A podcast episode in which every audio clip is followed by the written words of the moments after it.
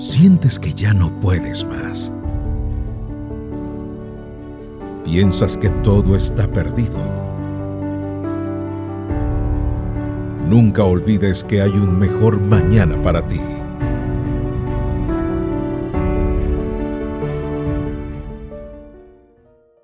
Alguien pagó tu cuenta. Tengo tres preguntas para ti. Número uno, ¿cuál es el problema fundamental del ser humano? Dos, ¿qué hizo Dios para solucionar ese problema? Y tres, ¿cómo debe responder el ser humano? Pues la respuesta a la primera pregunta es que el problema fundamental del ser humano es su condición pecadora. ¿Y qué hizo Dios para solucionar ese problema? Envió a su Hijo en una misión salvadora. Y número tres, ¿cómo debemos responder? Aceptando a Jesús como Salvador personal.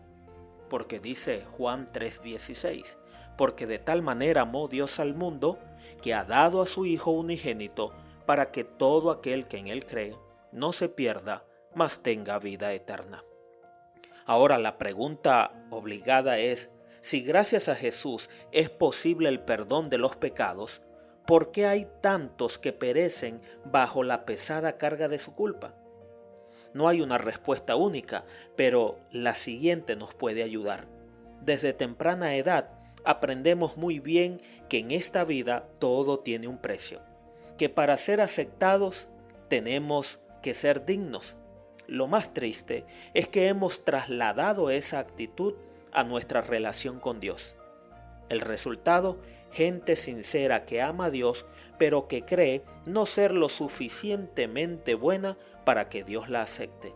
Consideran que sus pecados son muchos y muy grandes para que Dios los pueda perdonar. ¿Hay necesidad de esto? Absolutamente no. ¿Y por qué razón?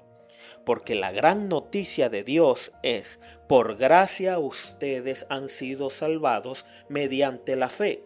Esto no procede de ustedes, sino que es regalo de Dios, no por obras, para que nadie se jacte. Efesios 2 del 8 al 9. Esta es la gran noticia de Dios.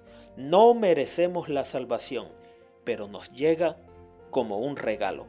No podemos pagar por él ni tampoco impedir que sea ofrecido.